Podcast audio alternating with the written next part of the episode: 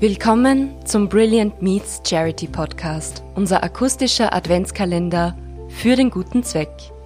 Türchen Nummer 17. Hallo, hier ist Lukas Schweighofer, Moderator des ORF Frühstücksfernsehens. Guten Morgen Österreich. Normalerweise ist es bei uns so, dass wir mit unserer Sendung jede Woche aus einem anderen Bundesland senden, mit einem mobilen Studio quer durchs Land unterwegs sind. Das heißt, im Advent oder in der Vorweihnachtszeit reise ich sehr viel, wie auch im Rest des Jahres. Und normalerweise bin ich kurz vor Weihnachten auch noch bei den Skirennen in Südtirol, in Gröden und Alta Badia, Skiweltcuprennen im Einsatz. Das heißt, in den letzten Jahren war es bei mir im Advent eigentlich so, dass ich sehr, sehr viel unterwegs war und dann erst am 22., 23. Dezember nach Hause gekommen bin. Das wird in diesem Jahr deutlich anders sein. Das heißt, ich habe viel mehr Zeit, Geschenke einzukaufen, habe diese Zeit aber bis jetzt noch nicht genützt. Das heißt, die letzten Tage bis Weihnachten werden auch in diesem Jahr stressig sein. Ähm, ich verbringe den Advent dieses Jahr hauptsächlich in Wien, weil unsere Sendung aufgrund von Corona stationär ist und aus Wien gesendet wird. Das heißt, ja, es ist irgendwie anders als in den letzten Jahren.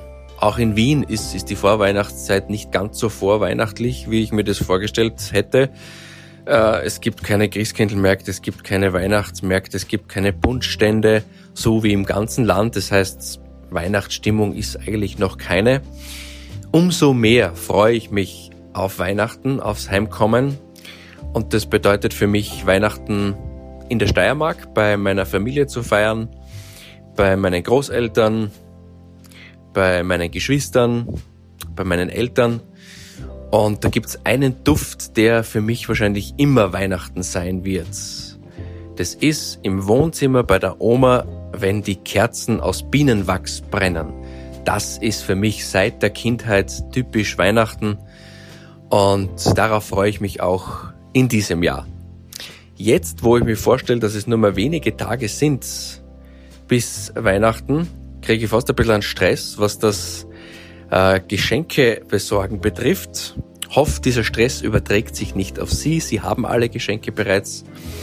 Und ja, freue mich dann auch, wenn Weihnachten wieder vorbei ist, denn dann heißt's 2021 steht vor der Tür und ist schon da und das kann ja nur ein besseres Jahr werden als 2020.